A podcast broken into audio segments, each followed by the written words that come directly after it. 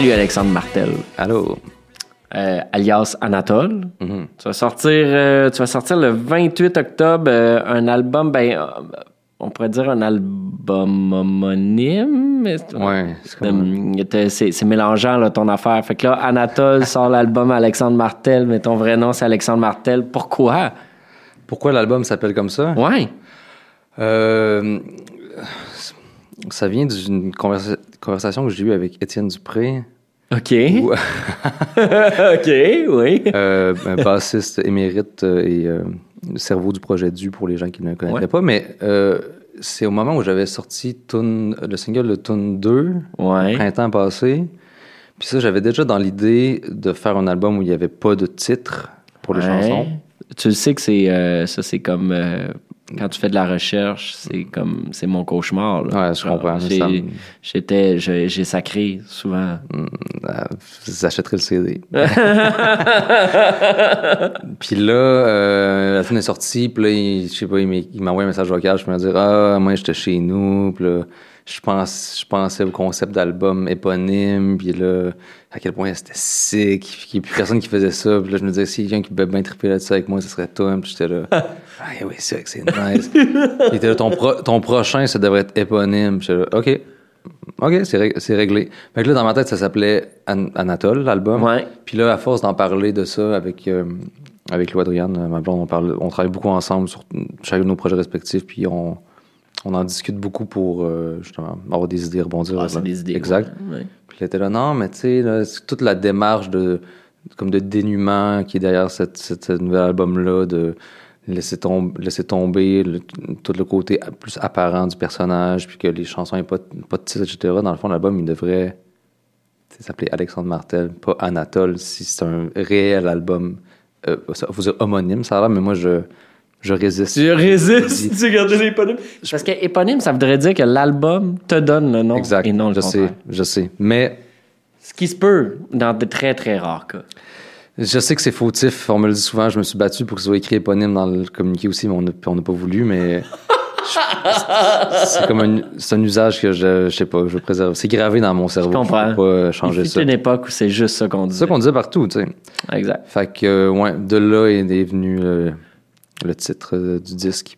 Puis ça faisait vraiment du sens dans la mesure où c'est ça, il y a comme un- la, la frontière entre Anatole et Alexandre Martel est peut-être au plus mince qu'elle a jamais été. Fait que ça faisait vraiment du, du sens que, que ce soit comme une espèce de, de révélation de, de la réelle identité dans l'album. Parlons-en de ça, l'effritement du personnage, qui est Ouais. comme un effritement euh, euh, graduel, j'ai l'impression. Ouais. C'est fait, euh, tu sais, le, le- à, à, c'était vraiment comme grandiose, le saut de squelette, toi qui se touchait ses tables, qui versait de la bière sur du monde, Ouais. tout ça. Puis, euh, puis là, déjà, avec le dernier, c'était, oups, avec Testament, déjà, t'es comme, le même t'annonçait la mort du personnage. Ouais. Puis là, j'ai comme l'impression, je me demande, y en a-tu encore un personnage? Est-ce qu'Anatole existe encore ou il est juste devenu Alexandre Martel? Non, il existe encore ben, dans la mesure où c'est. euh, le questionnement qui est à la base de ce projet-là, c'est.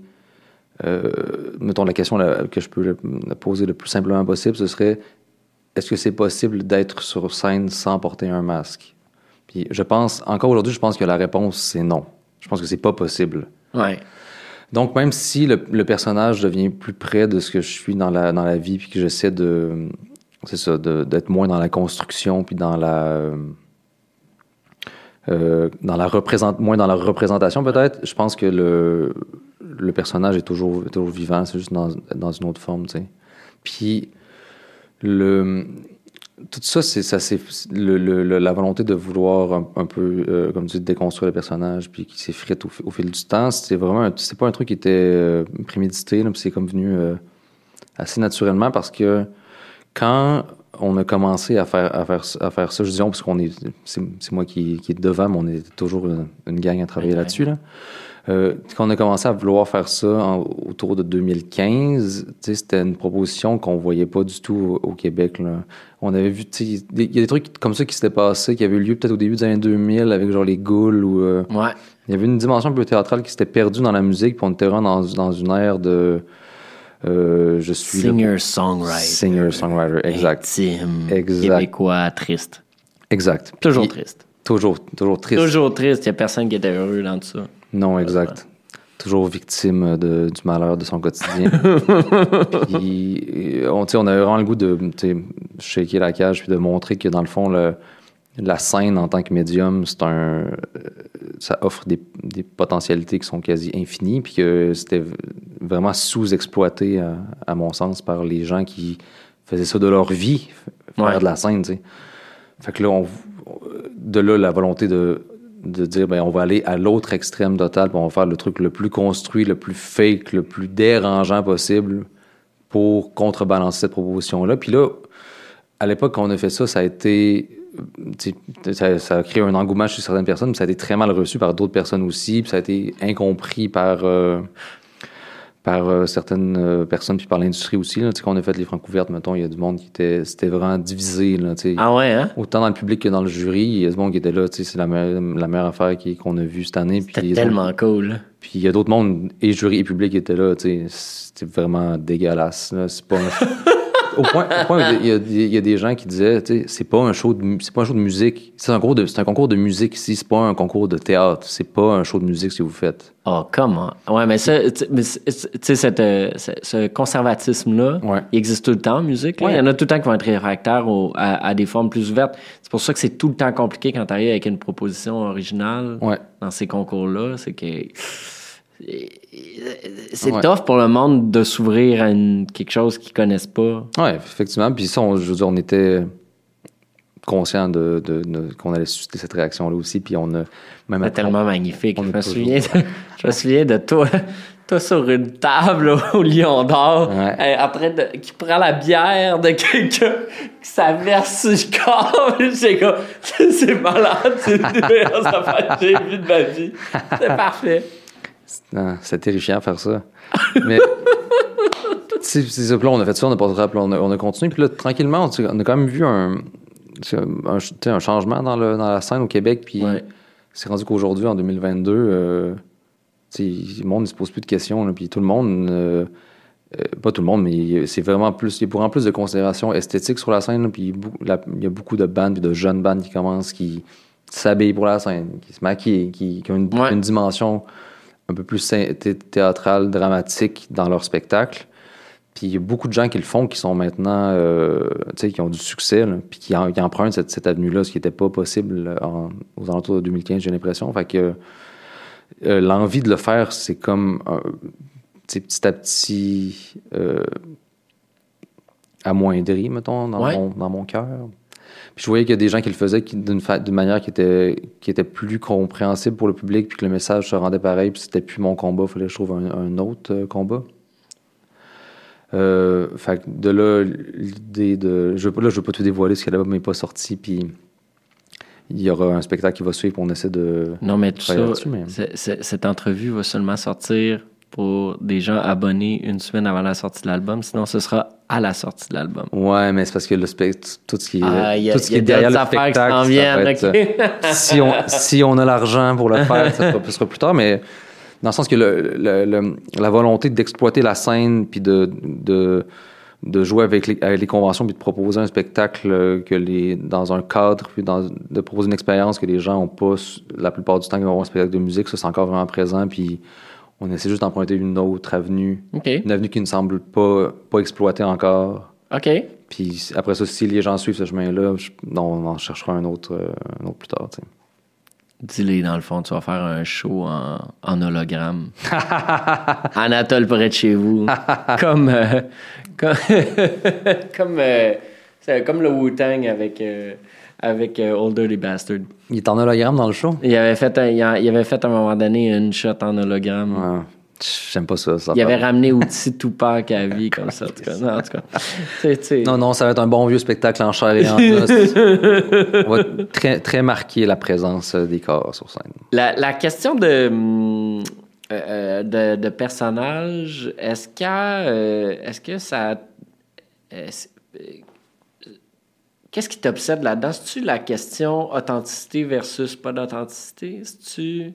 Ou la représentation versus. Mais c'est un peu la question d'authenticité dans la mesure où euh, je sais que pour beaucoup, pour beaucoup de gens, l'authenticité en, en art, surtout en, en musique, c'est une, c'est comme une, une qualité que les gens recherchent. C'est très important pour eux, tandis que les gens sont, sont Ouais. authentiques.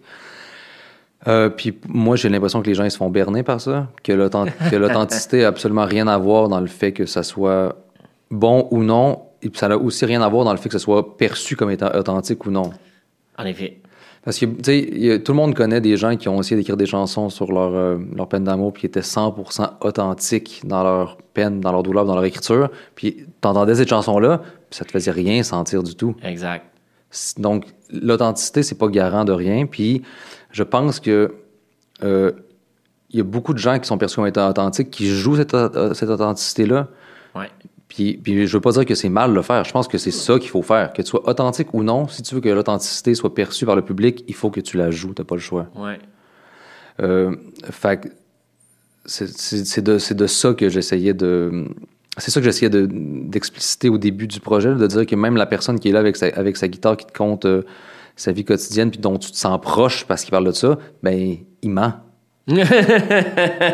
Même s'il raconte des choses qui sont arrivées pour vrai dans sa vie, quand il est sur scène puis qu'il le dit, c'est une construction. Il, Exact. il- il ment.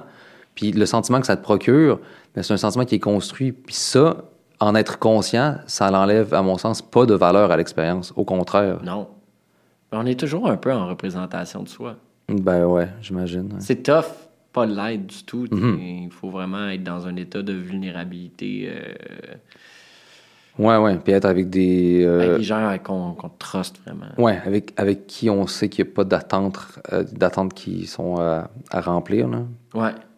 C'est très, très compliqué. Puis je sur- très rare aussi. Très rare. Ouais. Puis, puis je veux dire, si c'est difficile puis rare dans la vie, si t'es sur une scène, euh, ça, ça, ça se peut pas. ça, Ça, se peut pas. Ça se peut pas. Tu, Ouais. peux pas, pas- tu peux pas avoir un public de 120 personnes qui n'ont aucune attente envers toi. Exact. Ça n'arrivera pas. Ils seront pas là.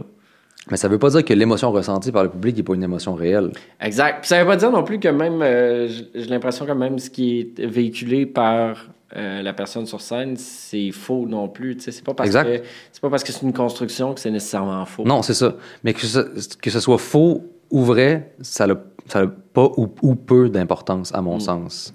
L'important, c'est de pouvoir transmettre l'émotion puis le message. Puis après ça, les, les techniques puis les codes qui sont, em- sont employés pour transmettre cette émotion-là relèvent de la construction pure. De, fait à ce sens-là, même si l'impulsion créa- créatrice est une impulsion euh, authentique, si on peut dire, après, une, une fois qu'on est rendu à la livrée, le, fait que tu sois authentique ou non, quand tu le fais, c'est pas ça qui compte. Ce qui compte, c'est le rendu, ce qui est transmis au public. Puis, euh, ça, je pense pas que ce soit euh, possible sans construction. hein.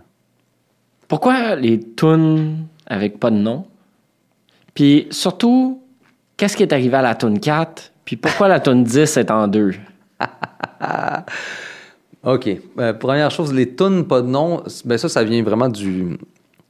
de la. la- en fait, ça vient d'une boutade. Au début, il fallait faire un. euh, que je vais essayer de répondre à la question d'un seul trait, là, toutes les, toutes les au pire, on, on y va par étapes, c'est pas grave, tu sais. Au, qu'au début, on fallait. euh, j'ai comme été dans, un, dans une passe où j'écrivais vraiment plus de tunes. Euh, mettons, passé testament, là, où je travaillais beaucoup avec, avec euh, d'autres artistes sur leurs albums à eux. Ouais. Puis euh, j'ai trouvé, je trouve encore toujours vraiment mon compte, puis ça remplit toutes mes ambitions, puis mes désirs de création sont assez comblés par cette, cette dimension-là de, de mon travail. Puis euh, il y avait les amis du Pantoum qui créaient le- la série Pantoum Boutique, là, qui était une série de Ouais. captation slash entrevue avec des artistes euh, qui étaient dans l'en- dans l'entourage euh, de- près ou, ou éloigné du Pantoum. Puis Ouais. le concept de ça, c'était de jouer juste, euh, si possible, du nouveau matériel ou des trucs euh, qui n'étaient pas encore sortis. OK. Puis là, au début, j'étais supposé le faire, puis j'avais rien. J'étais là, genre, on va jouer, on va réarranger des vieilles tunes. Puis là, Jean-Étienne, qui était derrière ça, il disait, ben non, ça marche pas. Merci, Jean-Étienne. c'est pas ça l'idée, il faudrait que tu écrives des tunes, tu sais. Fait que je suis là, fuck, ok, euh, on va repousser. Puis on a repoussé de, de quelques mois. Puis là, je me suis pour ceux qui ne savent pas, Jean-Étienne, il fait partie du projet Anatole quand même. Exact, là. Il- depuis le début- il- depuis depuis le le- début, il est là. C'est exact. ça.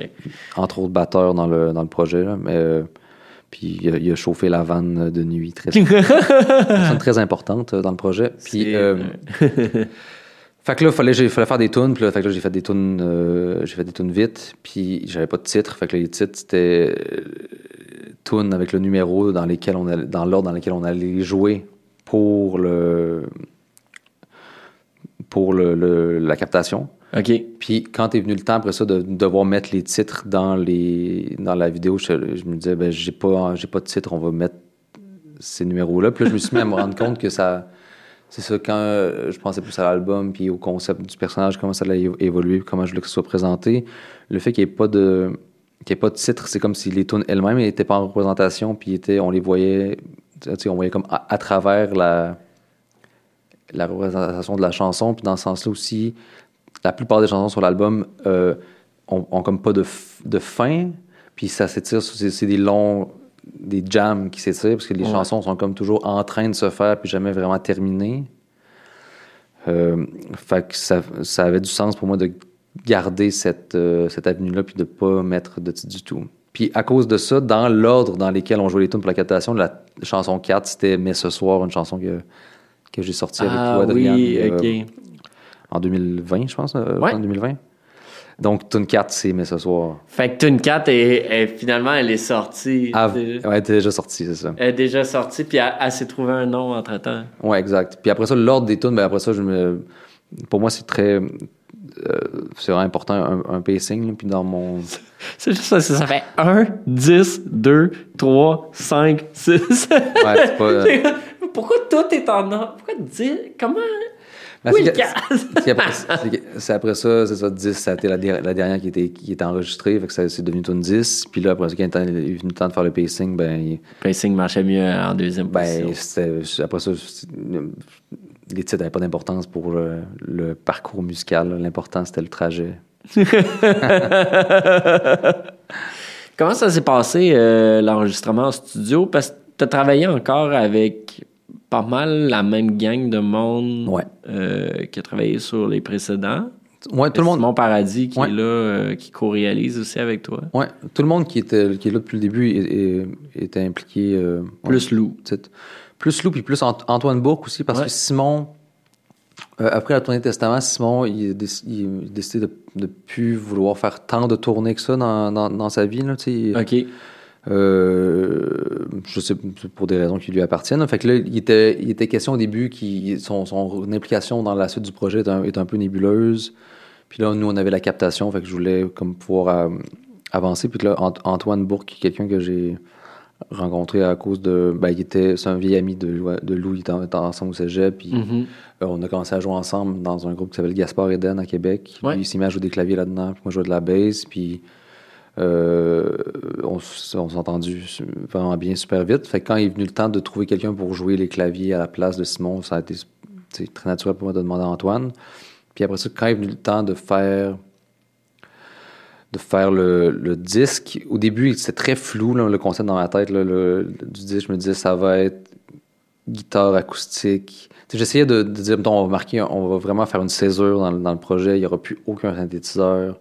Ça va être du Wurlitzer, de la guitare acoustique, du glockenspiel, des voix. That's it. Finalement, c'est pas, c'est pas ça qui, est, qui était. Non, là, mais, mais quand même, il y a, il y a encore une, il y a, il y a une bonne base de ça, je Ouais. pense, dans les nouvelles, dans les nouvelles tunes. Tout à fait. Fait que là, quand est venu le temps de, de penser à ça, je me dis tout de suite, ah, ça serait le fun, Lou, si tu veux venir chanter puis jouer du glockenspiel. Mais puis après ça, quand est venu le temps d'enregistrer l'album, au début, j'ai commencé à travailler les tunes un peu avec Dominique Plante, là, qui travaille avec Ouais. Ariane Roy. On avait quelques maquettes ensemble. Euh, puis il était question, euh, est-ce qu'on peut-être on fasse l'album après, mais finalement Simon, il, il m'a rappelé, puis était là, on dirait que j'aurais, j'aurais le goût de faire l'album, puis euh, d'être impliqué dans la réalisation, même si je suis pas dans le band. Puis, pour moi, c'était, si lui avait envie d'être là, c'était impensable qu'il soit, qu'il soit pas là parce que là, ouais. on a vraiment. Anatole, c'est c'est vraiment à la base le pro- notre projet nous deux. là, on a parti ça ensemble dans un local à- à- basé sur des signes, puis à, à essayer d'enregistrer des trucs avec les moyens du bar, tu sais. Mm.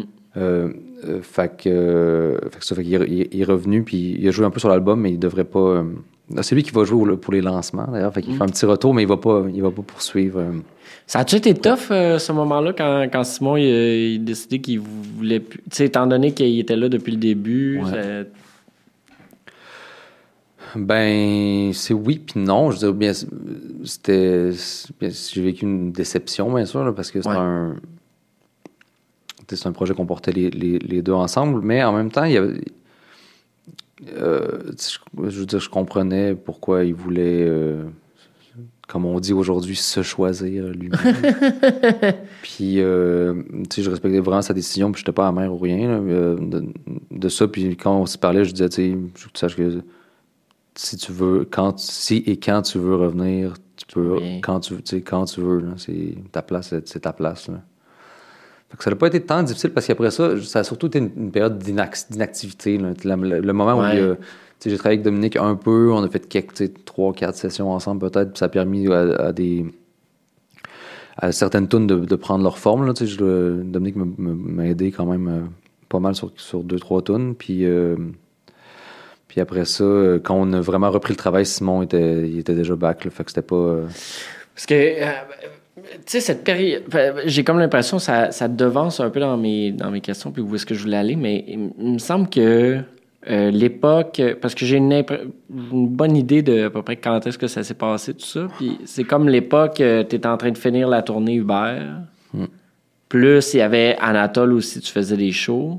Cet été-là avait l'air d'avoir aucun calice de bon sens. aucun sens, ouais. Comment comment t'as vécu ça, toi, de l'intérieur? C'était Très- comment? Très que- mal. Ouais. Très, très mal. Très mal. C'était vraiment, vraiment une époque difficile, l'été 2018. Là. Parce que, ben, ben, tu sais, vraiment pour plusieurs, plusieurs ra- raisons. Là, là, tout le monde a été pris par le, le- Tout le monde qui était impliqué dans, le- dans le projet d'Arlene a été pris par le, le tourbillon Uber. Puis, Ouais. Puis il tout, tout le monde a eu des répercussions dans, ses, dans, sa, dans sa vie euh, sur plein d'aspects. Puis je sais que euh, ce, qui était, ce qui était difficile là-dedans aussi, c'était de, de vivre la comparaison. Puis je sais que ça a été difficile pour Lou aussi là, de, de devoir jouer avec Hubert, puis là, d'être, d'avoir l'impression d'être le, d'être le meilleur band au Québec, mettons, ce, qui est, ce qui est le plus hot en ce moment, puis de sentir ça, puis après ça, d'aller devoir refaire la trail pour son propre projet. Ouais. Euh, ça, c'était, ça c'était, c'était plus difficile. Euh, surtout qu'à cette époque-là encore, on avait. sais, C'est comme si toute cette. euh, dont je parlais tantôt, le- la conception de la scène, tout, puis, euh, puis de, de vouloir redéfinir le spectacle, tu sais. Ouais. Hubert puis moi, on a vraiment été euh, très, très proches pendant, long, pendant très longtemps. On est encore, on est encore am- amis aujourd'hui, mais euh, à l'époque où j'accompagnais The Season, D'ailleurs- son ancien band. D'ailleurs, il te fait dire bonjour. Salut, Il, Hubert. il- il fait dire que euh, vous avez un meeting la semaine prochaine. Ouais. Mais au moment où tout ceci va sortir, le meeting aura eu lieu. On a, on, a, on a cédulé ce meeting ce matin. euh, C'est ça, à l'époque, j'accompagnais The Seasons, le, le band qu'il y avait avec, euh, Ouais. avec son frère Julien, Julian aujourd'hui. Puis, euh, on a, c'était, des tournées qui étaient, c'était comme ma première vraie tournée. Puis, on s'est vraiment re- reconnus l'un dans l'autre rapide- rapidement. puis, on partageait les, vraiment les mêmes goûts, les mêmes idées sur la musique. Puis, euh, c'était des tournées où il n'y avait pas nécessairement beaucoup d'argent, fait que souvent on n'avait pas. euh, mettons, moi j'étais le membre additionnel du groupe, fait qu'il n'y avait pas de lit pour moi, fait que je partageais toujours mon lit avec Hubert, puis on, on- on parlait tout le temps jusqu'à très tard de, de musique, de c'est quoi Ouais. l'art, c'est quoi la scène, qu'est-ce qui marche pas dans la musique au Québec, comment on pourrait changer ça, puis on avait l'impression qu'on avait des réponses, puis qu'on pouvait changer les choses, puis amener. euh, un changement. Fait que c'est comme on a, on a vraiment cheminé en, en parallèle là-dedans au début, là, puis on Mhm. s'entre-nourrissait l'un l'autre. Puis, puis je veux dire, mettons, à cette époque-là, dans ce que j'ai l'impression, peut-être que lui aurait une, une vision différente de ça, mais dans, dans ce qui était Anatole puis dans ce qui était Hubert Lenoir, mettons, des débuts, je pense que lui a beaucoup à, il y a beaucoup à voir dans ce que Anatole était, autant que moi j'avais à voir dans ce que Hubert était à cette, à cette époque-là, dans, dans l'expression scénique des, des projets. là. Fait qu'après ça, de voir que lui, ça faisait, ça marchait tant que ça, puis que moi, il fallait que je fasse la trail, puis que ça Ouais. parlait moins aux gens, puis que je le faisais. C'est comme si on avait un peu le même propos, mais moi, c'était vraiment moins compréhensible pour les gens. là. Je pense que ça, ça relève de la nature de, de qui je suis. Là, de, une approche qui était peut-être plus conceptuelle, puis Ouais. moins. Ouais, ouais, je, je, je, je pense qu'il y a quelque chose de peut-être. euh, euh, genre de viscéral chez Hubert, Ouais, exact. qui est vraiment particulier. Ouais, qui- ça, qui- ça lui qui- appartient. ouais. Puis je pense qu'il fait euh, parfois peur au monde et en même temps qu'il les excite puis qu'il leur donne envie d'y aller. tu sais. Exact, exact. Fait qu'à cette époque-là, euh, c'est ça, c'était difficile de retourner dans mes affaires à moi, puis d'avoir le goût de faire ça, puis de trouver ça, per- trouver ça pertinent, puis de trouver ça euh, excitant, tu sais. Pourtant, tu sais, comme, t'as quand même, genre, je veux dire, t'as une part dans Darlene. C'est t'as co-réalisé Ah, l'album, sûr, euh, t'es t'es partout. euh, je veux dire, euh, Ouais, ouais. bah- c'est c'est aussi, je veux dire, les, les projets comme ça, c'est jamais le projet d'une seule personne. Ah non, bien sûr, bien sûr. Non, non, puis à l'époque, je me je sentais pas. euh, c'est c'est- c'est ça qui est difficile à expliquer. C'était pas, un aff- c'était pas une affaire de jalousie parce que je savais puis je sentais que Darlene, c'était aussi mon projet. Bien sûr que c'est avant tout le projet c'est Oui, oui, oui. là-dedans, mais, que, mais que j'avais aussi à voir dans le succès de ça, puis dans, dans ce que c'était, puis autant dans le, dans le disque que, que dans le spectacle, tu sais. Mhm. Je- c'était pas un truc de. J'étais pas amer, j'étais pas jaloux de- du succès que lui avait. C'était plus, je me rendais compte que moi, ça. Il y a quelque chose qui, qui passait pas avec le, avec le public, sais, puis que j'arrivais pas à Le- trouver. Ah ouais, Comment- là, ça, ça devient confrontant pour ça. toi. Exact, exact. Puis, ouais, parce que, tu sais, c'est ça, parce que, puis, puis en plus, euh, il devait avoir, tu sais, de la fatigue, puis de la- Ouais. je veux dire, comment qu'on deal avec un succès comme Hubert? Parce que, je veux dire, c'est comme, euh, j'ai l'impression que, un moment donné, ça s'est mis à, comme, bouillonner. Ouais. Là, vous étiez partout. Ouais. Euh, vous faisiez des horaires qui n'avaient aucun bon sens. Au- aucun bon sens. tu sais, euh, j'étais là au FME en 2018, là, je me Ouais. souviens, genre, j'étais inquiet, là. Ouais, ouais. J'étais, tu sais, je, veux dire, t'as quitté, là, pour ceux qui n'étaient pas là, t'as, t'as quitté à un moment donné après trois tours, peut-être. Trois, quatre tonnes. Il Ouais, était ouais. vraiment tard, il était genre deux heures et demie, je pense. Ouais, C'était- c'était c'était pas viable. Puis t'avais joué avec Hubert juste avant, puis vous repartiez le lendemain matin à 6 heures, si je me Voilà, trompe Gatineau, je crois qu'on a dormi 15 minutes euh, cette nuit-là. Parce que dans la bonne logistique du FME, nous, on fermait euh, Canada, puis on, on devait terminer à jouer à 3 heures du matin, puis on dormait au camp, puis il n'y avait plus de navette pour y aller. Fait qu'on pouvait pas y aller. On pouvait pas y aller, on pouvait pas rentrer. pas. Ah, En tout cas, mais oh, c'était des horaires de fou, tu sais, mais puis c'est que ça le après ça cet automne ça a continué, il y a des affaires de mettons on jouait on jouait à Lausanne en Suisse une journée, après ça on reprenait l'avion pour aller à Toronto, jouer au Polaris, le lendemain on prenait l'avion pour aller jouer à Hambourg. C'est des affaires de de pas vraiment pas possible parce que tout le monde était mais en même temps tout le monde était vraiment partant pour faire ça parce que Excuse-moi, c'est une, une époque où on sentait que tout était possible, qu'il y avait des opportunités que s'ils n'étaient pas saisis là, ils, ils pourraient il passer. reviendrait peut-être pas. Fait, que- fait que c'était, c'était difficile, mais tout le monde était partant pour le faire, puis, puis voulait le, le, le faire, ouais. Mais tu vois, le, le breakdown du FML, puis ça, c'était vraiment un, c'était un breakdown qui était euh, euh, autant professionnel que personnel. là. À l'époque, euh, je venais de, de me séparer de la mère de ma fille, puis c'était la tourmente euh, à, tous les points de vue dans ma vie, Ouais. mettons. Fait que là, ça, c'était vraiment un point tournant, mais c'est pas. un- je suis comme content que ça soit arrivé. puis C'est pas un souvenir douloureux pour moi, ce, ce truc-là. Mais ça aurait, j'aurais pu. Peut-être que j'aurais pu allumer plus vite sur certaines affaires euh, au, moment où ça, au, au moment où ça s'est arrivé, mettons. OK. Puis finalement, ça a pris plus de, ça a pris plus de temps, mais c'est, les choses sont ce qu'elles sont. Puis c'est. En même temps, c'est un chemin, tu sais. Ouais, exact. Il y a comme des apprentissages qui se font au fur et à mesure. On ne veut pas avoir tout le temps toutes les réponses Non. sur tout. Non, là. C'est pas comme ça, c'est pas magique. euh. Mais, euh, mais ouais, ce, ce succès, c'est clair que ce succès, c'est aussi. Euh, Toi, t'as t'as les deux pieds dans, dans la scène de Québec. Ouais. Je veux dire, puis sur l'album, t'en parles, tu sais, que t'es un gars de- qui vient des ruelles de Limoilou. Ouais. Puis, euh, euh, comment comment t'observes ça, cette genre de euh, révélation, mettons, des talents de Québec? C'est comme si on dirait qu'il y, y a comme quelque chose qui s'est mis en place à un moment donné. J'ai comme l'impression que c'est en partie à cause de Première Ovation. Euh, qui aide les jeunes, les jeunes artistes à avoir quand même un peu de moyens pour faire des choses. Le Pantoum qui est arrivé en même temps. Ouais. Euh, toute cette gang de musiciens-là qui, on dirait que vous avez décidé de rester à Québec à place de venir à Montréal. Ouais.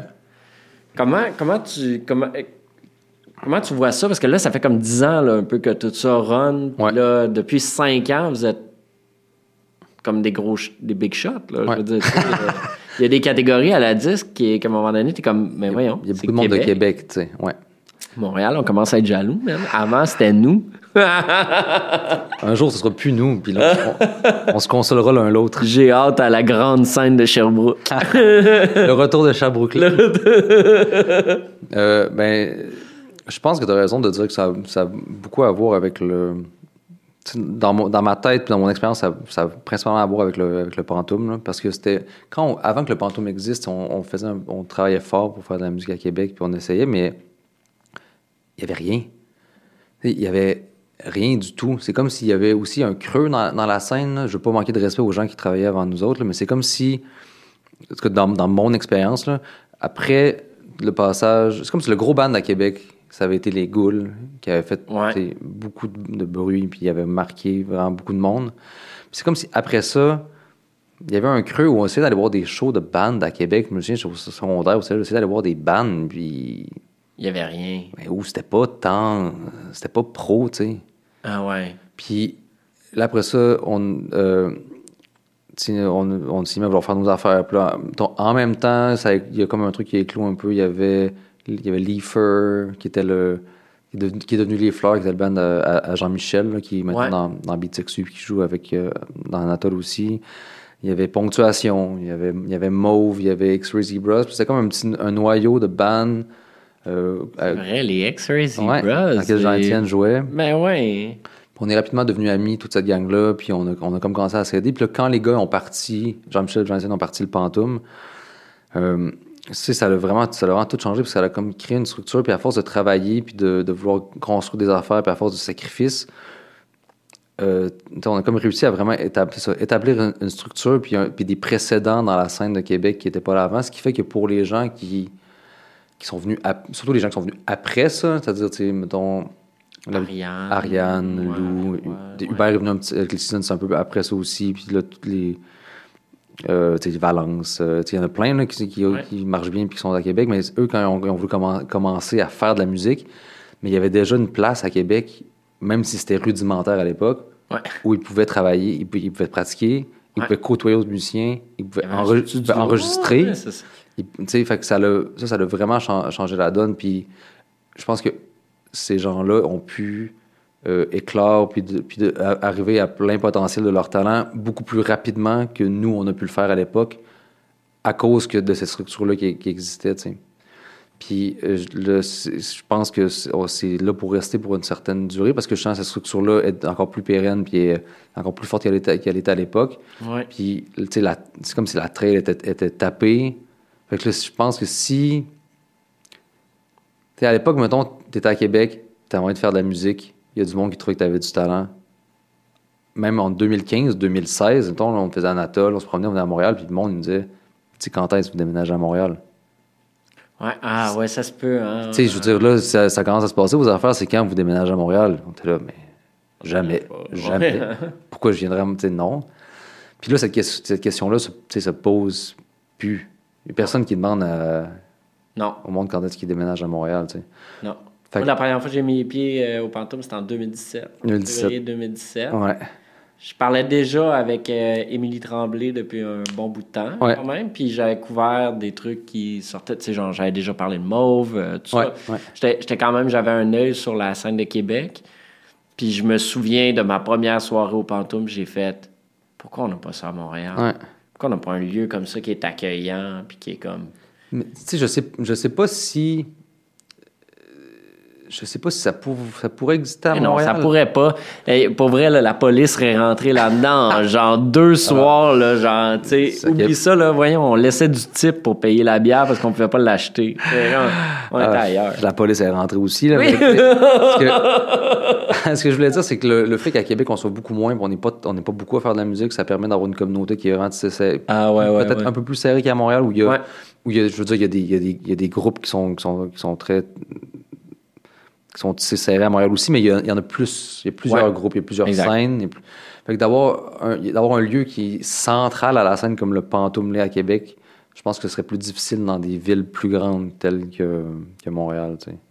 Fait que c'est peut-être. euh, c'est ça, c'est le fait qu'on soit vraiment plus, vraiment plus petite ville qui a permis à ça d'exister, j'ai l'impression, puis de devenir un incontournable pour quiconque veut faire de, de la musique à Québec. tu sais. Puis là, aujourd'hui, en 2022, euh, t'as toujours pas l'intention de déménager à Montréal? Non. non, non. On a même un. ça, vient du temps des seasons. Je me permets de le dire à, vous, euh, très cher euh, que le surnom affectueux qu'on a pour Montréal, c'est l'île du malheur. donc. non! ah non! Mais c'est très affectueux comme surnom. On passe beaucoup de temps ici, pareil. tu sais, Fait qu'on. Je veux dire, j'ai plein d'amis ici, puis j'aime j'aime beaucoup venir ici, mais dans la mythologie de Le- Québec, Montréal, c'est l'île du malheur. Euh, je, ouais, peux comprendre, je peux comprendre. Moi, je, bien, moi, je suis born and raised ici. Born and raised à Montréal. C'est, c'est autre chose. J'ai un tout autre rapport à cette île. Euh, puis, euh, OK, revenons à l'album, là, parce que là, Ouais. on a vraiment digressé, puis on est allé loin. là. Revenons à l'album. Fait que les gens qui, qui, qui, qui ont, qui ont enregistré avec toi, c'est encore pas mal tous des gens du Pantoum, justement. Ouais. Euh, euh, comment ça s'est passé cette fois-ci en studio? Vous avez fait ça sur combien de temps? Ça... Sur quand même longtemps, parce que euh, on t'épait, on a tout enregistré au, au, au Pantoum. OK. Puis avec. il y avait aussi Jean-Bruno Pinard qui, était, qui avait de la prise de son, puis qui là, qui est un- quelqu'un que j'ai- rencontré quand on a fait euh, Sweet Montérégie de- d'Alex Burger. Puis Ouais. de- depuis ce temps-là, c'est devenu un ami vraiment proche, puis on travaille souvent ensemble sur plein de trucs. Là. Euh, fait que lui, il venait à Québec pour travailler là-dessus. Mais au début, on a commencé euh, en août 2021. En août 2021, où on a enregistré. euh, combien de tunes on a, on a enregistré trois tunes. J'avais tune 2, tune 1, tune 5 OK. qu'on a enregistré là. Puis après ça, on n'a pas retravaillé là-dessus avant janvier OK. 2022. On a fait une autre batch de sessions là. Parce qu'on a refait une autre batch de sessions en avril avec le band. Puis après ça, je pense que mai. euh, en, en mai, je me rappelle, mai, peut-être peut même début juin, là, avec, juste avec Simon puis Lou, on, finissait, on a fini ça, l'album. euh, OK. les trois, euh, les trois ensemble pour les derniers détails. Puis, euh, Fait que ça a été comme vraiment espacé dans le temps, mais ça n'a pas pris tant de jours de travail que ça au, euh, au final. Puis c'était. Ça m'arrive, ça m'est même, arri- arrivé de déplacer des sessions parce que j'avais pas de. J'avais pas de tunes à un moment donné. OK. Puis il y a des tunes qui ont été faites vraiment euh, la veille des sessions. Parce que, Pas vrai? Ouais, parce que je me suis- Comme je disais tantôt, là, j'ai. Ma- mon- mes besoins créatifs sont vraiment, sont vraiment comblés par mon travail ou d'accompagnateur ou de réalisateur. Fait que je ressens plus autant le besoin d'écrire qu'avant. Qu'il fallait que je me mette des. des deadlines. Genre, il y a des sessions là, le studio est booké, les musiciens sont bookés, l'hôtel est booké. les Faut que t'arrives avec une toune. ça prend des, ça prend des tunes, tu sais. Ça prend des tunes. Fait que là, il fallait que je me mette la pression pour faire ça. Puis, euh, Puis là, mettons, en, rétrospective, quand tu regardes, Ouais. quand tu ben, t'es regardes, mais t'es écoutes, ouais. à cette heure, quand tu faisais les derniers choix, tout ça, euh, euh, t'es-tu, euh, tu vois-tu de différence entre les tunes que tu as écrites en 24 heures puis celles que tu as pris plus de temps à travailler? Ou est-ce que finalement. euh, Non. Non. Non, pas tant. Non, non. Puis c'est dur de savoir. tu Écrire une chanson, ça fait qu'après ça, t'as un... ta relation avec la chanson est vraiment. Avant que ça sorte, dans- avant que ça sorte, puis qu'après ça, ça devienne un truc que le, le- le public s'approprie, puis ça ça a une vie de, de- sa propre vie là. C'est un truc qui, qui pour moi est vraiment teinté par euh, le processus d'écriture, comment ça a été fait. Là. Fait qu'il y a des, il y a des trucs qui ont vraiment été longs à faire, comme mettons Tune 2, ça m'a pris vraiment, long- vraiment longtemps à écrire ça. J'avais le, le couplet, ben, ça m'a pris un an à trouver le, le refrain. Puis, fait que c'est pas, c'est pas une expérience positive pour moi, écrire cette chanson-là. Ça a été vraiment difficile, tu sais. Pourtant, elle est tellement bonne. Ouais, merci, fin. Mais je veux dire, le, le fait d'avoir travaillé beaucoup sur une chanson, c'est pas nécessairement. C'est ni positif ni négatif, ça dépend vraiment de comment ça s'est passé, puis comment tu te sentais à l'époque, puis de. Si tu as eu à chercher vraiment beaucoup euh, ou pas, là. Mais je vois, je pense, je vois pas de différence entre les. Des, des fois, il y a des tunes que ça. Ça prend 15 minutes, puis tu as vraiment 95% de la chanson, puis il n'y a rien qui bouge de ça, puis tout ça, il, tout ça il est comme il, comme il faut. là. Puis il y a des fois où t'as t'as une ligne de mélodie pour un couplet pendant 3 mois, 4 mois, 5 mois, là, ouf, le couplet se développe, là, ça prend du temps, ça prend du temps, mais c'est pas nécessairement meilleur parce que tu prends du temps, mais c'est pas nécessairement meilleur parce que c'est spontané non plus. C'est comme si chaque chanson est. Sa propre vie. genre. Exact. Puis, euh, c'est c'est quoi l'importance d'avoir un regard extérieur comme euh, Lou et euh, Simon euh, sur le travail de studio? Parce que toi, t'en fais beaucoup du travail de studio. Ouais. Tu réalises beaucoup d'albums. Ouais. T'as fait des... on s'entend, là. Fait des très, très bons coups dans les 4-5 dernières années, là. Euh, ben, tu sais, les albums que tu réalises, un, euh, il n'y en a pas deux qui sonnent pareil Mhm. en partant. C'est, le fun. On, C'est important pour moi. on sent pas de temps. On sent que tu te mets au service de, de la personne Ouais. qui, qui, qui arrive en studio avec toi. Puis, mais surtout, ça doit faire en sorte que tu as. Puis en fait, on me l'a dit, là, que tu étais vraiment comme l'archétype du producer de l'époque. Sais, comme genre que tu pas. Parce que contrairement à d'autres qui sont comme des, multi-instrumentistes qui vont être capables de faire le mix, qui- toi, t'es vraiment genre, c'est comme, t'as la vision d'ensemble. T'es plus, Ouais. t'es plus à la conceptualisation de la patente sur le pourquoi on fait les choses, puis comment, puis tout ça. Ouais. ça fait-tu du bien d'avoir dans ton projet des, du monde qui ont peut-être ce regard extérieur-là sur ce que tu fais? Mais pour moi, c'est essentiel. Parce que j'arrive, j'arrive pas à. C'est, euh, c'est pour ça que j'avais été travailler avec, avec Dominique un peu dans l'époque où euh, Simon était plus certain qu'il voulait euh, être impliqué dans le projet parce que j'arrive pas à faire de la musique si j'ai pas un interlocuteur. Je sais pas quelqu'un avec qui partager des idées puis rebondir ou mettons avoir quelqu'un qui, je sais pas, je trouve une idée, voir la personne qui réagit, qui trouve ça le fun, ou même à faire que l'autre personne trouve une idée, moi je trouve ça le fun. Là, il y a quelque chose qui se crée, il y a une, il y a une- il y a une dynamique puis il y a une excitation qui, qui naît de ça. Si je suis tout seul, je comprends, moi ça, ça me dépasse vraiment les gens qui sont devant leur ordinateur tout seul puis qui font un album. Je, je ne comprends pas comment ils peuvent, ils peuvent faire ça sans, sans vivre dans le, le doute absolu, sans arrêt. Puis je veux dire, il y a des gens qui imaginent, j'imagine, vivent très bien avec ce setup-là, mais moi je serais vraiment, vraiment incapable de faire ça. C'est que c'est, essentiel pour moi de.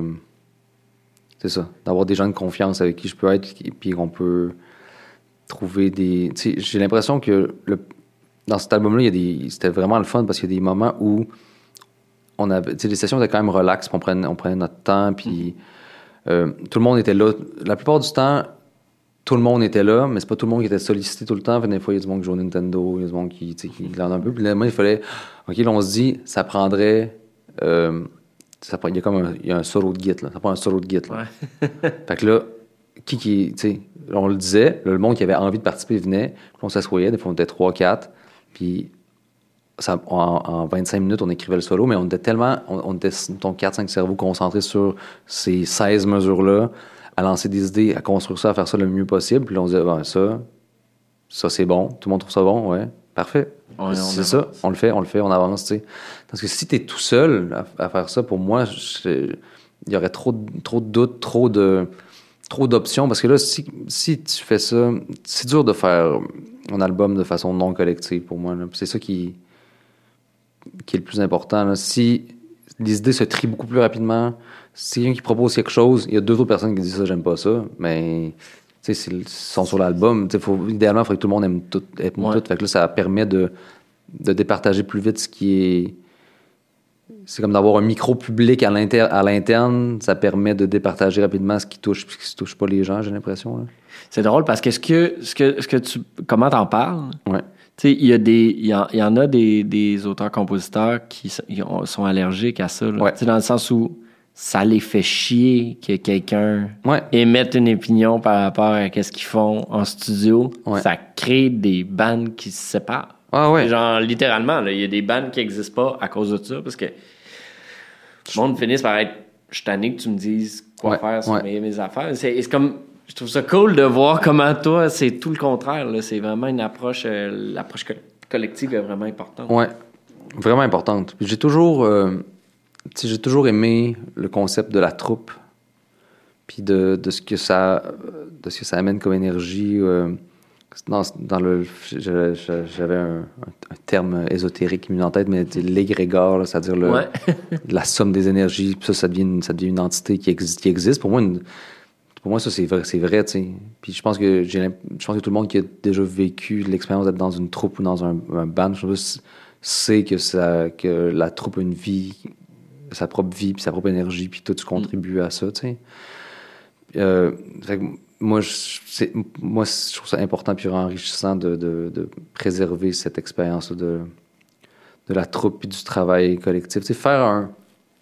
J'en parlais avec. C'est drôle, j'en parlais il n'y a pas si longtemps avec euh, K.O., le Charles-Antoine Olivier, le batteur, puis dans, euh, chanteur multi-instrumentiste de, de Bless, euh, le, le- le nouveau band de Feu and Bamboo. Est-ce qu'on on travaille ensemble dans la- sur le, le projet à Thierry, puis on, on parlait de, de comment euh, on, on voyait faire un album, puis que eux, avec, lui avec Bless, c'est vraiment un, tra- un travail genre d'orfèvre sur l'ordi, vraiment peaufiner chaque détail, puis tout, Ouais. tout, puis il nous disait, tu sais, toi, t'es comme plus un, comme un réal de film, dans le fond, tu sais.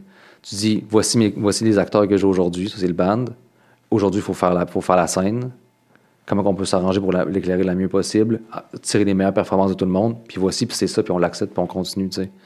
Plutôt que d'aller euh, programmer quelque chose, puis repasser dessus, que ça soit, ça soit parfait, parfait, dire euh, aujourd'hui, on écrit un moment de vie, on l'a capté, puis c'est ça, ça. que c'est. Avec ses imperfections. Avec ses imperfections, tu sais. Ouais, ben, je je pense que ça, ça, c'est. Des, des fois, c'est un, un- un piège, là, d'avoir peur des imperfections. Ouais. Comme si, il y a, il y a plein d'imperfections dans la musique qui sont magnifiques. Ah, tout à fait. Qui vieillissent très, très bien. Puis qui font en sorte que ça sonne comme un moment de vie, justement. Ouais, ouais, je suis full d'accord avec- ça. Mais en même temps, je je suis convaincu aussi qu'il n'y a pas de bonne ou de mauvaise méthode pour faire de l'art, puis que Ouais. chaque- chacun fait ce qui, ce, qui, ce qui lui paraît le, le mieux, tu sais. Ouais. Puis il y a des albums faits euh, avec la méthode dont, dont K.O. parlait, que c'est des albums que, que j'adore puis que j'admire. Puis j'admire ce- ce- les gens qui sont capables de faire un travail comme ça parce que pour moi, c'est tellement loin de moi que je pourrais pas le faire. Ouais. Puis c'est, tu sais, il n'y a pas de bonne ou mauvaise méthode, c'est juste que le résultat va être différent. Puis moi, je préfère. En ce, moment, en ce moment, dans ma vie, Ouais, je, ouais. je préfère euh, essayer, de cap- de capter la vie, euh, puis de la mettre sous la meilleure lumière possible. tu. Comment, comment, c'est, comment travailler avec sa blonde sur. Parce que là, là vous avez travaillé ensemble sur l'album de, de Louane. Ouais. Après ça, euh, vous avez travaillé ensemble sur Anatole. Vous travaillez ensemble aussi sur l'album de Thierry. Ouais. Euh, comment, comment ça se passe? Tu sais, comment. tu Comment ça se passe? C'est, comment? Parce que veux, veux pas, ça fait que vous partagez beaucoup de choses, autant euh, personnellement que professionnellement. Ouais. Ben, c'est cool. ça a été, au, au début, pour euh, ça a été, au début, c'était confron- confrontant, c'était très, euh, gênant de se montrer des affaires au début, là, puis de, d'avoir peur du jugement de l'autre, puis de, j'ai toujours eu beaucoup d'admiration pour elle, puis son, travail, puis son, talent in- incroyable, fait que ça me, ça m'insécurisait de montrer mes affaires, mettons. De... Mais après ça, quand on s'est mis à le, à le faire, c'est rapidement devenu beaucoup plus facile d'écrire, mettons, ou ou pour son album ou pour mon, pour mon album. Euh, justement à cause de cette notion-là d'interlocuteur dont je parlais, mettons, souvent quand on fait. Dans, dans, dans- mis à part la réalisation d'affaires comme ça, quand on travaille sur ou mon- mes chansons ou ses chansons, c'est vraiment la très grande majorité du temps sur les, sur les textes. OK. Euh, puis ça permet d'avoir, mettons, une des personnes qui arrive avec une, ce qu'on appelle, la- dans notre jargon de travail maintenant, euh, la grille. C'est-à-dire qu'il y y, y a des mots sur partout. La tune est écrite, mettons. Ouais. Chaque, chaque mélodie a ses mots, mais des fois, il y a trois mots de bons. Des fois, il y a tu sais, 70% qui sont bons, mais des fois, il n'y a rien pendant tout. Mais l'important, c'est d'avoir la grille, puis après ça, les deux, on peut s'asseoir, puis essayer de bouger les morceaux, voir, ah, mais ça, ça moi, je comprends ça quand tu dis ça, fait qu'on pourrait développer dans ce sens-là. Puis après ça, ça va quand même, quand même vite faire un texte. Puis ça fait que des fois, euh, une des découvertes qu'on a faites euh, là-dedans, c'est que ça permettait aussi d'avoir euh, plus d'humour dans les textes. Et des fois, ça arrivait que quelqu'un dise quelque chose juste pour faire rire l'autre. Ouais. C'est quand même drôle. Peut-être on devrait le, le garder. J'ai l'impression que c'est le genre de choses qui euh, qu'on ferait pas, que j'aurais parce que, que moi j'aurais pas eu le réflexe de faire si j'avais été tout seul à écrire. Tu sais. Euh, puis je pense que ça rend ça, ça rend ça plus riche à, cause de à cause de ça. Tu sais. Puis euh, c'est ça. Je trouve qu'on, je sais pas, on s'apporte beaucoup l'un l'autre dans ces domaines-là. Puis c'est pas, euh, c'est pas très, c'est de moins, vraiment de moins en moins confrontant, puis juste de plus en plus naturel. Puis on se met à, pour les textes, on écrit pour d'autres, euh, on se met à écrire pour un peu pour d'autres projets aussi. Puis on, on travaille vraiment bien ensemble. euh. Je suis très content, très privilégié de cette relation-là pour ça. là. Puis pour la bonne à Thi- à Thierry, c'est différent parce que là, les, les rôles sont pas, sont pas les mêmes. Là. Mhm. Elle, dans le, dans le processus du prochain album de Thierry, elle avait plus un rôle euh, d'arrangeuse, je peux dire. Là. Tu sais, Lou, est très forte pour.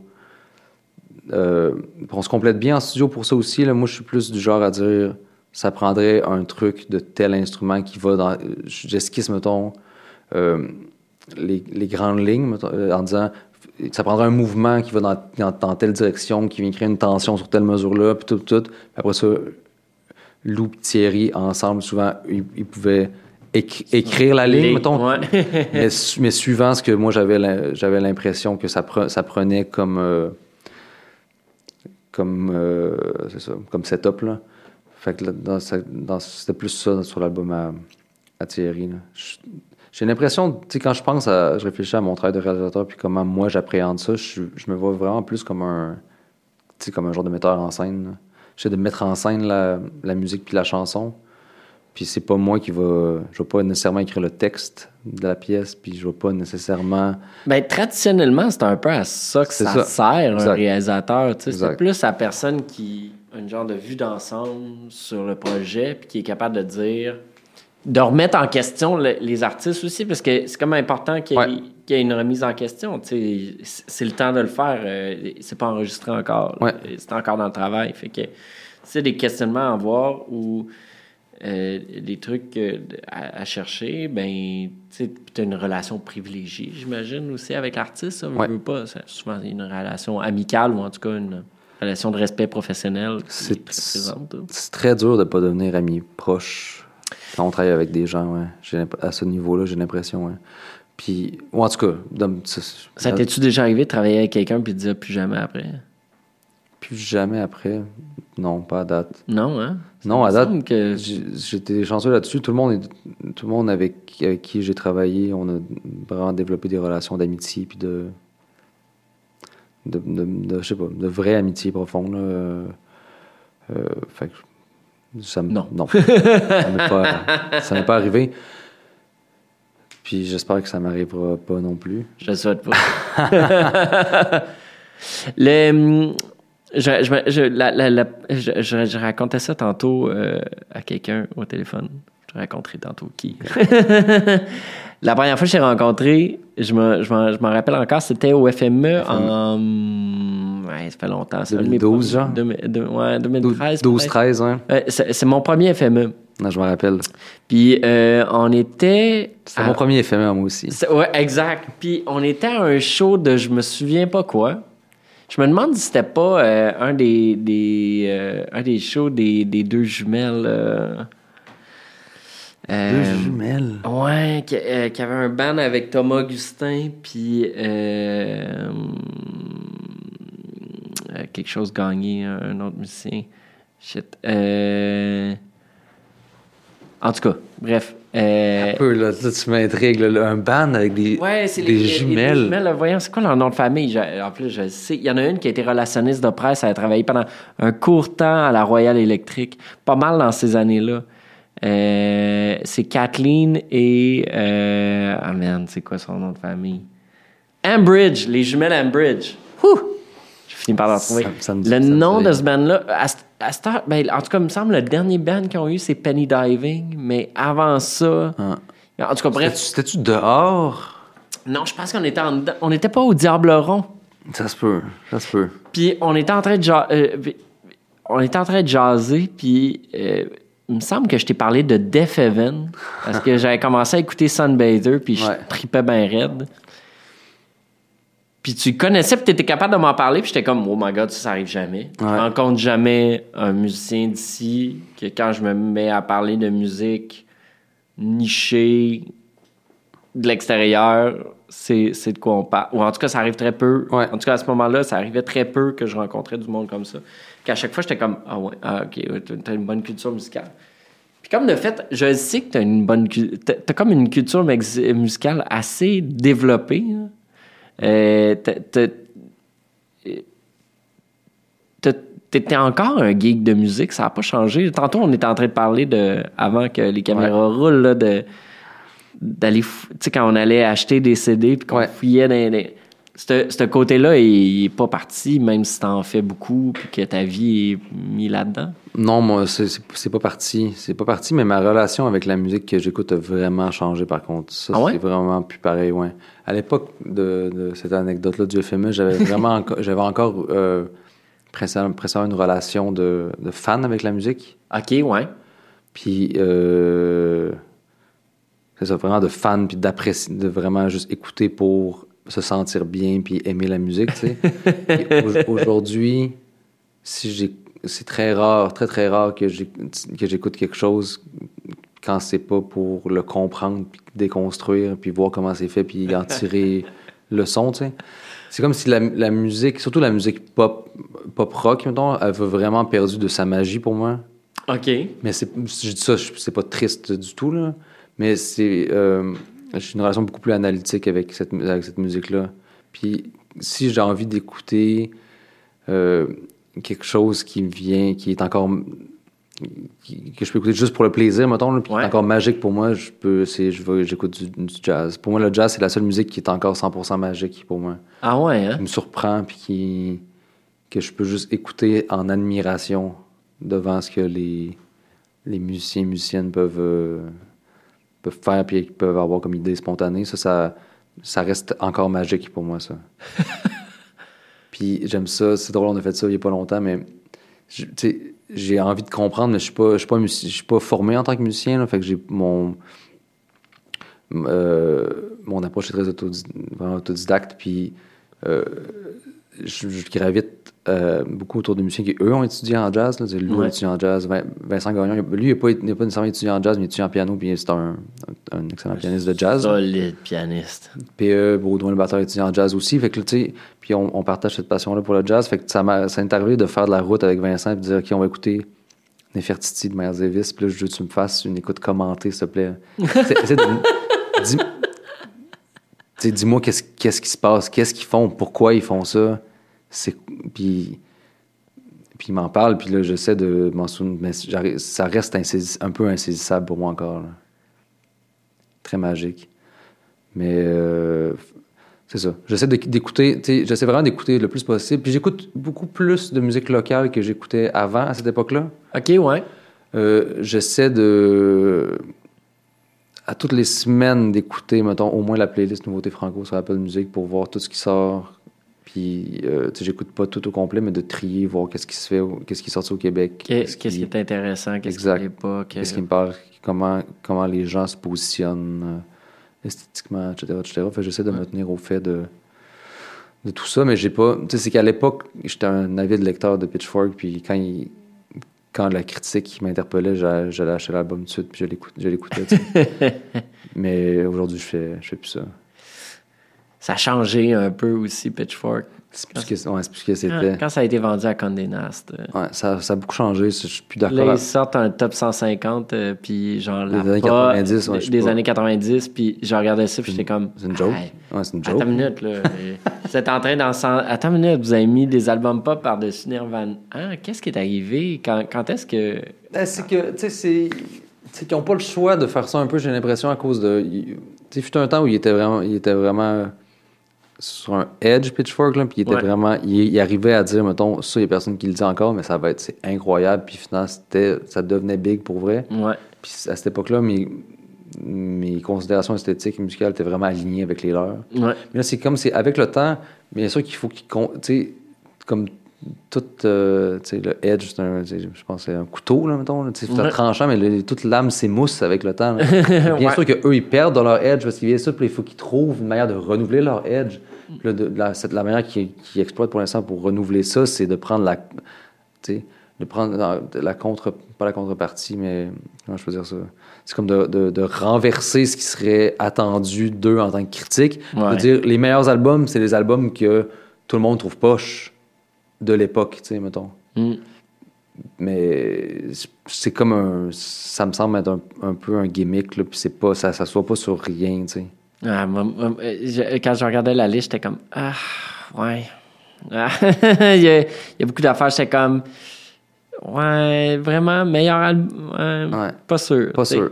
Et ils ont quand même mis Old devant Nirvana, j'étais comme ça, c'est gotté en maudit. Mais ça, c'est politique, j'imagine. Je, comp- je, comprends, Ouais. je comprends le move politique de ça, mais tu peux pas dire. De dire que. Oh, c'est plus important que Nirvana, c'est juste. C'est mal, c'est malhonnête, là. Ouais, en effet. Mais je, comp- je comprends le désir de, Aussi, de ouais, vouloir dire les albums que les femmes faisaient à l'époque étaient aussi importants puis tout puis bien sûr Exact. bien à sûr que ça bien sûr que ça l'était puis les les- bien sûr qu'il y a assurément le travail de musicienne des années 90 qui a été dans l'ombre d'albums pas tant intéressants faits par des hommes des années 90 Tout à fait. mais tu sais Mais bon, c'est ça. Pouce, mais pouce égal. exact, exact. Puis, euh, dans, dans, euh, j'ai comme trouvé ça drôle dans ton dans le communiqué de presse qui accompagnait l'annonce de l'album. euh, ça parlait des choses que tu aimes faire euh, quand t'es pas en train de. Il y avait lire sur l'ésotérisme du début du, euh, du, du 20e siècle. Ça disait du 20e siècle. J'ai pris pour compte qu'on parlait certainement du début du 20e siècle, Ouais. qu'on devait être pas tellement loin d'Aleister Crowley, mais exact, exact, pas, tr- pas très loin. euh, Direct- euh, Qu'est-ce qui, qu'est-ce qui, qu'est-ce qui, ben, euh, moi, Aleister Crowley, là, je- je- j'en ai lu aussi. Je, Ouais, hein. ouais, ouais. Il y a vraiment des affaires weird, là. Moi, à un moment donné, j'ai comme, quand j'ai catché que la magie, ça, ça finissait souvent dans genre avoir une éjaculation dans une prostituée puis devoir boire ça après y avoir mis d'autres affaires dans le, Ouais. dans les parties intimes. J'étais comme bon, je, je pense que je ferai pas de magie. Mais Crow- Finalement. de, de ce que j'en sais, Crowley était très, très particulier, là, mais le, C'est le moins qu'on puisse dire. Mais, la... mais, mais pour tous ces, ces- les ordres ésotériques, mettons, de la fin du 19e siècle, début 20e siècle, la, ce qu'ils appellent la magie sexuelle, c'est un truc qui Ouais. était très important pour eux, mais c'était des, c'était des, des trucs qui étaient, des secrets qui étaient révélés juste au plus haut gradé des, euh, des ordres. Ouais. Mais c'est- vraiment, c'est écrit dans la bio, c'est vrai, c'est un truc qui m'intéresse encore aujourd'hui vraiment beaucoup, mais c'est très drôle parce que c'est comme si tout ça m'est venu euh, à rebours, je peux dire. Tu sais, on a, on a parti à Anatole, puis Anatole, au début, euh, l'espèce de schéma narratif derrière ça, c'est qu'il avait joint un ordre occulte à LA, puis qui était, de- qui était devenu, le, qui était, il a été désigné comme nouveau prophète, puis qui venait pour, pour euh, convaincre les gens, puis euh, faire adhérer à la, à, à la cause spirituelle de cet ordre-là, mais c'était juste Ouais. une espèce de, de schéma vraiment, vraiment rudimentaire, pas développé du tout, juste pour essayer de créer une espèce de mystique ce personnage. Puis là, après ça, on euh, rapidement, je me souviens, c'est Jean-Michel qui était là, tu sais, comme merch, on pourrait faire un, un tarot, genre, puis j'étais là, pff, whatever. Ouais. Puis là, on l'a fait faire, puis il était full beau, puis là, on a fait un lancement de ça, puis là, c'était comme le fun, mais tout ça, ça faisait partie juste de la. Vraiment, juste de, de ce qui entourait le projet musical, puis de juste Ouais. de, de les extensions de l'œuvre, puis ça avait aucun écho dans ma vie personnelle. Je ça ne m'intéressait pas. Puis pendant, au début de, de la pandémie, sinon, ça m'a frappé. Puis je, hein, mais c'est comme un truc qui me, qui me suit malgré moi, mettons. OK. Puis je me suis rendu compte que j'avais toujours été fasciné par l'initiation. Ouais. Euh, c'est un truc qui est, qui est- qui est très fascinant, là, puis qui est, qui est utilisé dans plein de d'œuvres populaires aussi. Là, puis de, bien entendu, tout le monde a vu Eyes Wide Shut, puis tout le monde est un peu euh, terrifié, puis en même temps vraiment attiré par ce genre d'affaires-là. Exact. Fait que là, je me suis mis à vraiment m'y intéresser, puis à beaucoup lire. euh, Comme la franc-maçonnerie, tu sais, c'est Ouais. full passionnant. Ouais, exact, Les- exact. les- Moi, je trouve, je trouve ça, je trouve que le, le, le rituel autour de. euh, qui, qui, en- qui, qui- qui existe dans ces groupes-là. Tu sais, on Mhm. s'entend, là, on parle pas euh, euh, d'un temple de l'ordre solaire, là, qui, Non, non. qu'à un moment donné, a comme vraiment pété un câble, puis euh, était vraiment plus dans quelque chose qui était destructeur pour ses Ouais. membres, mais euh, dans des trucs comme les francs-maçons, qui sont tout sauf destructeurs, là, je veux dire, tu sais, ils ont un gros temple, c'est à rue Sherbrooke Mhm. Ouais. ici, puis c'est euh, des vieux bonhommes écossais en kilt, là. Ouais. Ça, c'est pas très, c'est pas très dangereux. Pas très dangereux, non. Mais mais le, le genre de mysticisme qui, qui, qui amène, puis le, le rituel qui amène autour de ce à quoi ça sert vraiment ces groupes-là, qui est plus comme des groupes de réflexion généralement assez humanistes. Ouais. C'est vraiment intéressant. Ouais. Puis parce, que, parce que les rituels expliquent aussi des. euh, exp- sont, sont comme une façon de manifester des questionnements intérieurs. Ouais, tout à fait. Puis de recréer.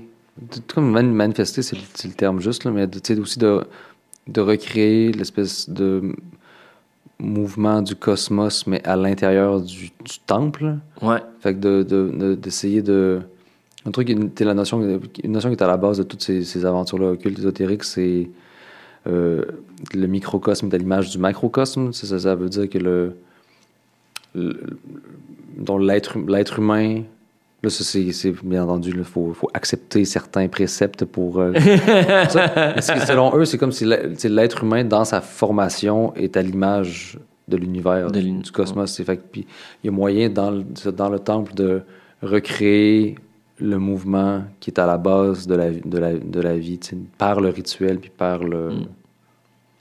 les, les processions. Là.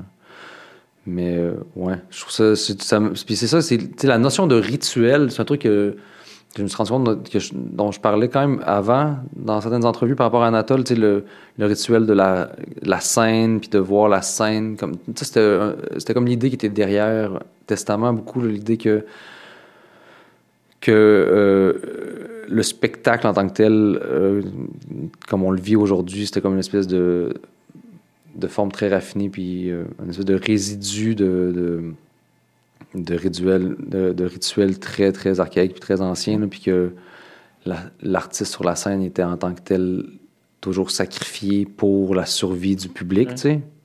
Comme on sacrifiait des, des animaux, des gens euh, Une autre époque. à une autre époque pour, la, pour que le soleil se lève, tu sais. Ouais, pour- exact.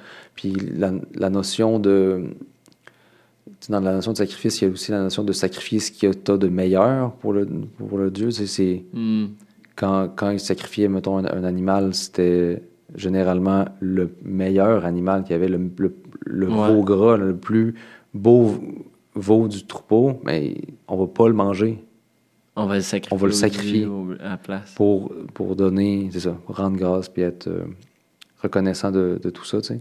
Puis il y a- je trouve qu'il y a- je trouve qu'il y a encore, dans la mécanique du spectacle, il y a, il y a ça qui est, sous-ten- qui est sous-tendu un peu en dessous de ça, là, de- dans une manière très, très, très, vraiment plus raffinée puis très, très Mhm. euh, déconnectée de ces racines-là d'une certaine manière, mais il reste que dans le geste rituel, je trouve qu'il y a, il y a ça un peu, puis... Tout à fait.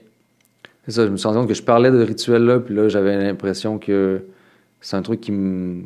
Comme qui m'appelait, euh, malgré moi. Fait que je me suis mis à lire là-dessus, puis à. à- c'est ça, à lire sur la magie. Ouais, puis là, après ça, c'est un rabbit hole. Là, Ouais, parce on ouais. Ah, il y, a, il y a tellement. Il y en a tellement. là.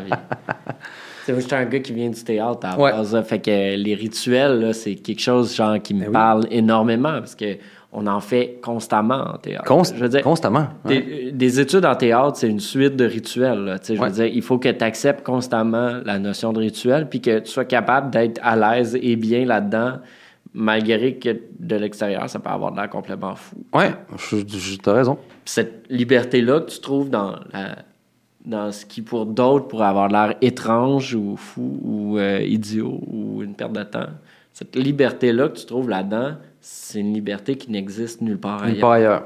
Je suis tout à fait d'accord avec ça. C'est une, expérience euh, personnelle qui, après ça, te suit dans tout. Oui, exact. Puis tu sais, on parle de. Tu sais, tantôt on parlait de. Ah, j'ai perdu mon idée, excuse. Mais de. Attends, j'essaie de le retrouver, là. C'est que le, tu sais, tu parles du, du théâtre, là, puis le théâtre est peut-être le premier. Le, le, le théâtre grec, mettons, que tu à la base de tout ça. C'est un théâtre qui, qui est issu vraiment des, des mystères qu'il y avait à l'époque, des écoles Ouais. de mystères grecs. Là, c'est les premières formes de quand c'est devenu du théâtre public puis du théâtre euh, social qui, Ouais.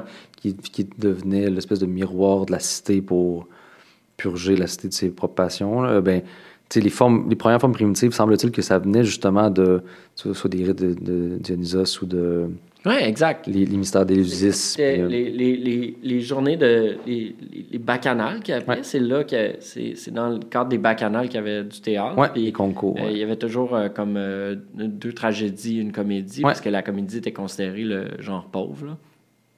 Puis, puis c'était c'était comme des, des grandes journées de libation. où Mhm. Les gens venaient pique-niquer, buvaient du vin. euh, il y avait une certaine euh, euh, liberté. Puis, euh, c'était un Ouais. peu l'idée d'orgie, là, sans nécessairement le côté sexuel, la chose, Ouais. mais l'idée d'orgie, de fête, Ouais. de- de de célébration du fait qu'on est vivant, puis que merci les dieux, puis tout ça. Puis il y avait à travers ça le théâtre. Puis le théâtre, constamment, est relié à la religion. Là, je veux dire, quand, pendant une longue période, le théâtre a été, en tout cas dans les, en Occident, a été comme tassé beaucoup.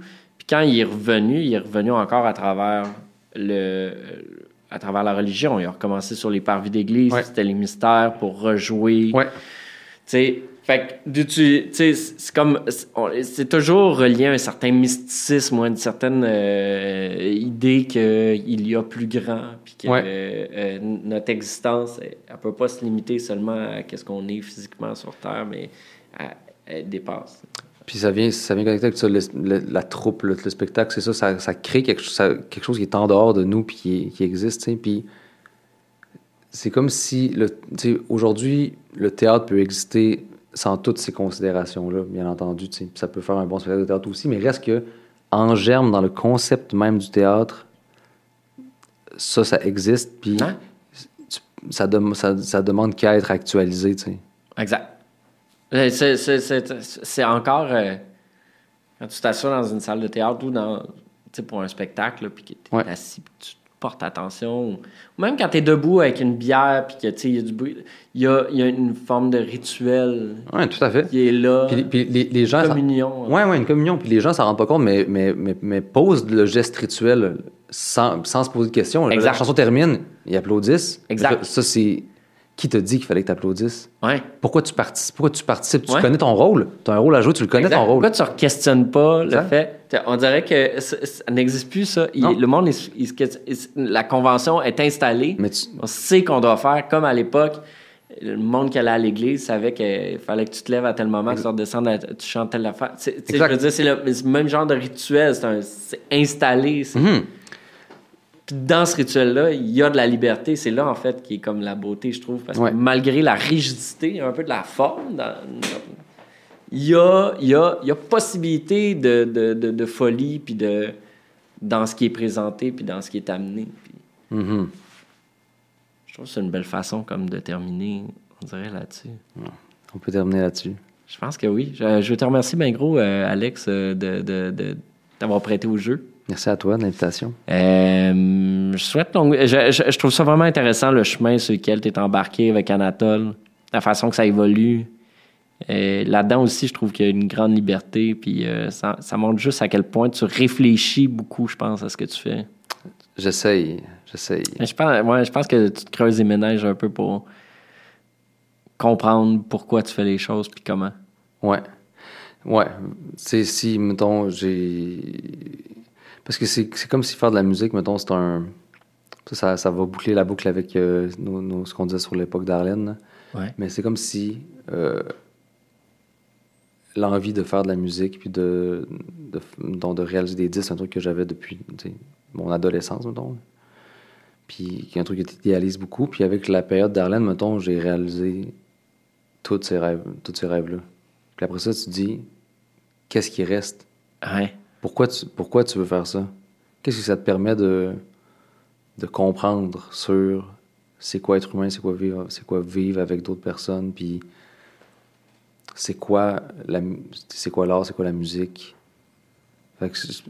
C'est ça, tout, tout ce qui, c'est pour ça que j'essaie de réfléchir le, le plus possible parce que j'essaie de comprendre ce qui me, ce qui me pousse à faire, à faire ça. Je trouve que c'est un beau questionnement. Mhm. Merci beaucoup, Alex. Merci. Tu as peur de tout et moi je ne crains rien. Toi tu tends l'autre jour, je parle avec mes poings. Je cherche la lumière, mais je ne sais plus dans quelle poche elle se trouve. Ça te décide.